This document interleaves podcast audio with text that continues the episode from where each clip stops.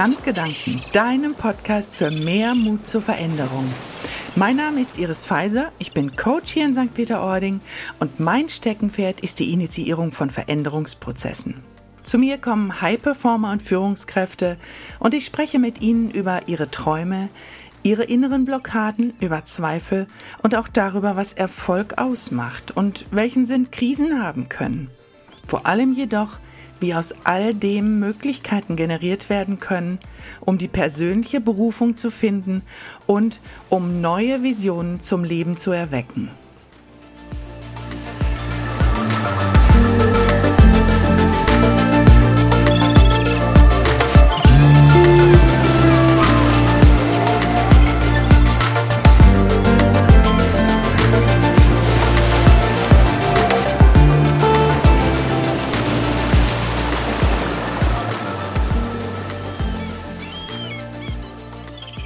Gestern bei meiner Runde am Strand. Herbstliches Wetter, Wind, Regen, laute Geräusche hat mir die Möglichkeit gegeben, einmal den Fokus auf meine Gedanken wiederzulegen. Es waren gar nicht so viele Menschen am Stand und Trigger hat auch so ein bisschen im Treibgut sich ähm, vergnügt sozusagen. Ich habe ab und zu mal nach Bernstein Ausschau gehalten, keinen gefunden leider. Ja, und das war für mich die gute Möglichkeit, einfach einmal die letzten Coaching-Gespräche Revue passieren zu lassen. Das waren alles erfolgreiche Menschen, Menschen, die teilweise einen Cut gemacht haben, weil sie nicht mehr wollten, nicht mehr konnten, keine Energie mehr hatten, ihr Ziel nicht mehr klar vor Augen hatten oder ein Ziel erreicht hatten und sich gefragt haben, was denn jetzt dann noch kommen kann. Der Sinn danach, den man suchen wollte. Oder einfach zu sagen, ich will endlich einmal ankommen, da wo ich mich wohlfühle. Und teilweise hatte ihr Körper ihnen auch schon die rote Karte geschickt. Da war ein Klinikaufenthalt bei einigen mit einem Burnout. Sie waren wieder zurück. Und das, was mich daran so angeregt hat zu denken und auch so traurig gemacht hat, war auch so ein bisschen, dass bei diesen Menschen der Kampf mit dem Funktionieren müssen genau wieder da startet, wo er aufgehört hat. Denn alle Systeme aus Therapie und auch aus Umfeld gingen total auf Erhaltung. Das heißt, da kamen so Tipps von den Therapeuten und von den Beratern, versuchen Sie es doch mal, ob es wieder geht. Da waren dann wieder Eingliederungspläne, Modelle. Und bei den Menschen war dann einfach nur eine innere Panik. Die Verantwortung will ich nicht tragen. Und wenn sie das dann geäußert haben, dann kamen teilweise sogar von den Therapeuten Sprüche wie, sie müssen sich von ihren Kindheitswünschen verabschieden. Uff, denke ich dann nur. Das System sagt nein, das will ich nicht.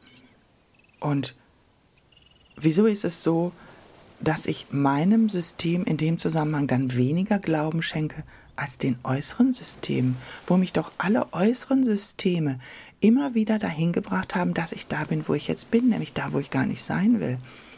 Und das ist das eigentliche Problem an dem Neuanfang, dass man dieses innere System stärken sollte, damit auch dieser Neuanfang dann wieder gelingen kann.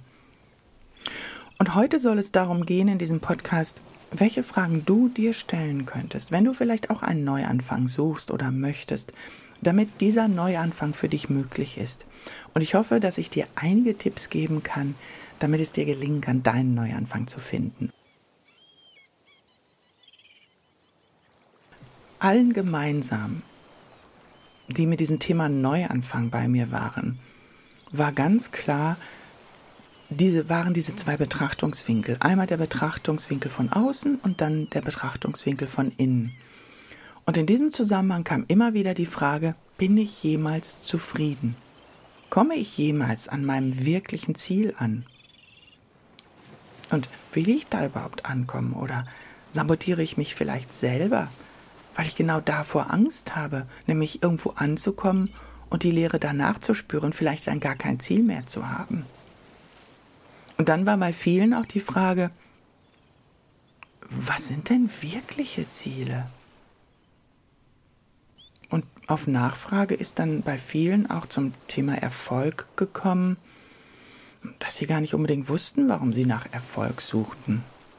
Wenn man natürlich mal in die Evolution geht, ist klar, Erfolg sortiert natürlich den überlebensfähigeren Organismus aus. Klar. Aber wir in unserer Welt, woher generieren wir denn den Erfolg? Was empfinden wir, wenn wir Erfolg haben? Können wir Erfolge feiern? Und was hat Erfolg mit Leistung zu tun? Hat nur der Erfolg, der viel leistet? Also Erfolg und der innere Antreiber ist ein ganz, ganz wichtiges Thema für sich, auch um einen Neuanfang möglich zu machen. Dann sind da natürlich auch Gemeinsamkeiten, diese inneren Stimmen. Innere Stimmen, das können mehrere sein, viele sein, Ängste, Blockaden, Muster aus der Kindheit, um dann vielleicht einmal zu hinterfragen, welcher Stimme folge ich Gibt es da eine oder gibt es mehrere? Gibt es vielleicht eine leisere und eine lautere? Viele, wenige? Um dann sich zu fragen, welche Rollen bediene ich? Folge ich vielleicht einer Stimme, die mich dazu drängt, eine Rolle zu bedienen, die ich gar nicht bedienen will? Welchem Druck erliege ich? Welchen Zwängen gebe ich nach, um dann in einem Hamsterrad festzuhängen. Gibt es vielleicht auch einen Dominoeffekt, der entsteht, wenn ich eine Rolle bediene, dass in mir dann vielleicht Muster entstehen wie jetzt habe ich keine Kontrolle mehr, jetzt fühle ich mich schlecht oder jetzt fühle ich mich gut, jetzt bin ich in Sicherheit. Um dann sich fragen zu können, was darf ich mir erlauben? Welche Rolle darf ich mir erlauben zu bedienen und welche möchte ich gar nicht bedienen? Und wenn man sich vorher über den Sinn gefragt hat, könnte man sich vielleicht auch in einem zweiten Schritt um den Unsinn fragen, also Un-Sinn. Das heißt, Sinnlosigkeit. Muss man um jeden Preis wachsen? Und wenn ja, was ist denn mein Preis dafür? Womit bezahle ich meinen Erfolg? Vielleicht mit Freiheit, Freude und Spaß? Um dann dahin zu kommen, wo liegt denn meine Freiheit? Wo drin empfinde ich Freude und Spaß? Und dann, dann ist es uns möglich, Entscheidungen zu treffen, innere Bewertungssysteme wieder neu auf die Bahn zu bringen, nämlich Bewertungssysteme, die sagen, Freude und Spaß, das will ich und das gibt mir Sicherheit. Und das ist auch möglich. Bei einigen kommt dann wieder die Frage, was ist denn, wenn ich es dann schaffe? Welche tiefe Angst hält mich davon ab, mich zu entscheiden? Was will ich? Was will ich nicht aufgeben? Was muss ich aufgeben? Muss ich überhaupt was aufgeben? Kann ich vielleicht auch alles vereinen? Und um diese Frage zu beantworten, könnte man sich eine Frage stellen, zwei Fragen stellen. Was würde sich ändern, wenn ich mein Ziel erreicht hätte? Und was wäre das Schlimmste, was mir widerfahren könnte, wenn ich am Ziel wäre? Und da kommen wir dann auch noch mal zu dem Stichwort Preis. Welchen Preis bin ich bereit zu zahlen, um an mein Ziel zu kommen?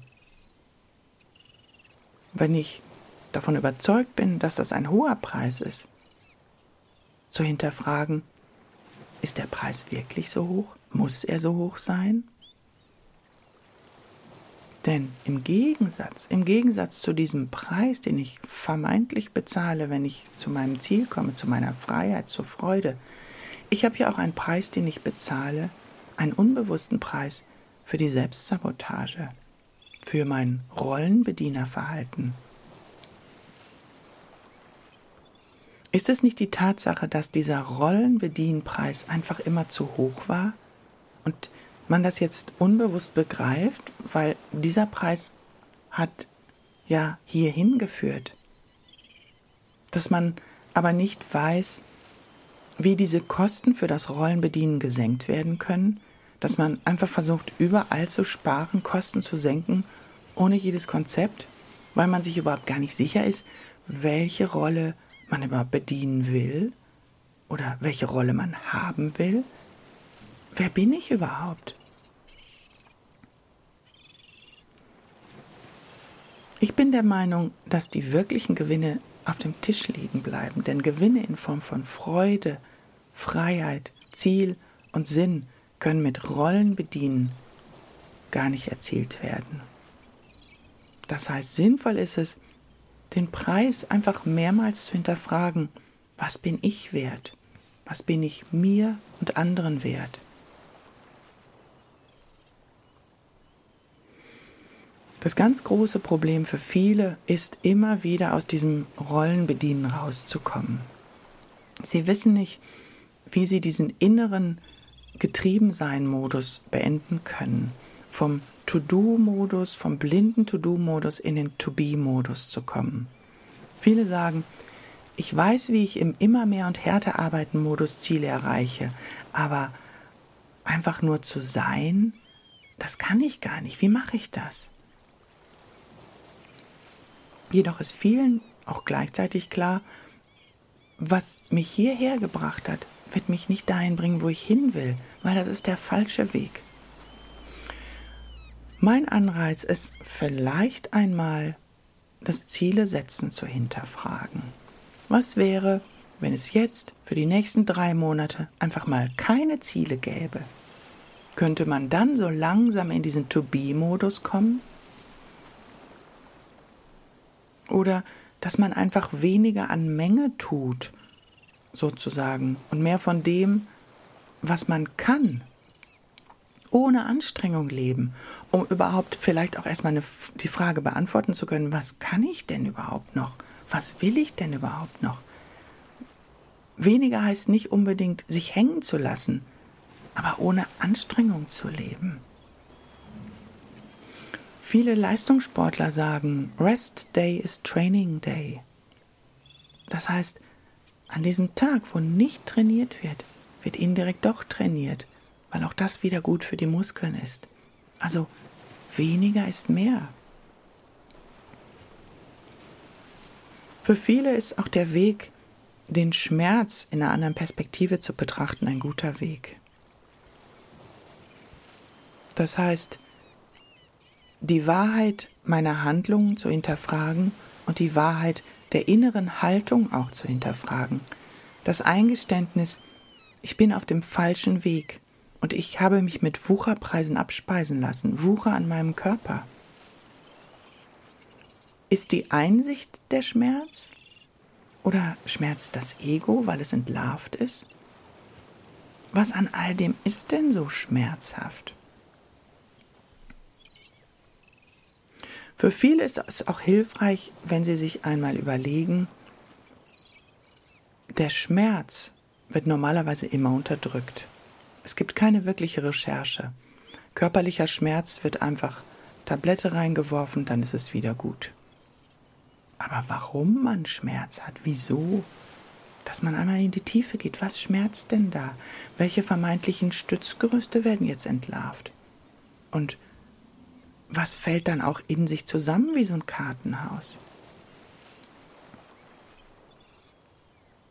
Und ich glaube, dass wenn wir einmal in so einem BWLer-Modell von Angebot und Nachfrage bleiben, so entstehen ja Preise, dass man sich einmal fragt, wie viele gibt es von mir?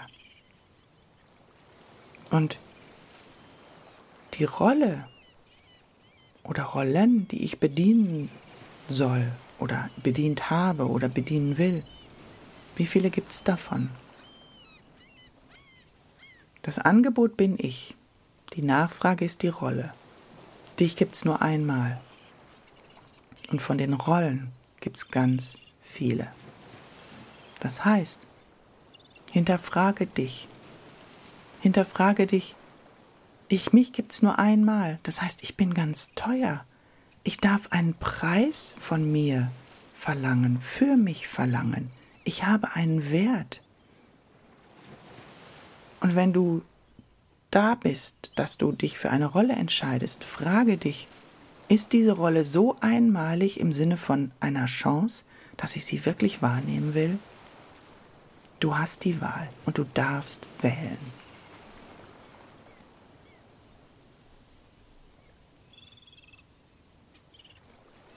Letztendlich hilft es dir vielleicht auch, wenn du dich fragst, Was befürchte ich, das eintritt, wenn ich die Rolle nicht mehr bediene? Welches Wunder könnte geschehen, wenn ich jetzt einfach mal das Gegenteil mache? Und hier genau wird es spannend, also zumindest für mich. Ich liebe es, mit Menschen darüber zu sprechen, was in ihnen ist, über die Wunder, die geschehen, wenn die Intuition wieder lauter werden darf. Coaching eröffnet Möglichkeiten, da wo wir uns in äußeren Umständen, in scheinbaren Tatsachen oder im angeblichen So soll es sein verstricken. Zur Hölle mit all diesen Umständen. Sie sind nur in unserem Kopf. Die Realität wartet mit Möglichkeiten. Wenn du deine Möglichkeiten zum Leben erwecken willst und ich dich neugierig gemacht habe, kontaktiere mich gerne unter podcast.iris-pfizer.de. Ich freue mich auf dich. Und bis dahin lass Leichtigkeit leben. Deine Iris.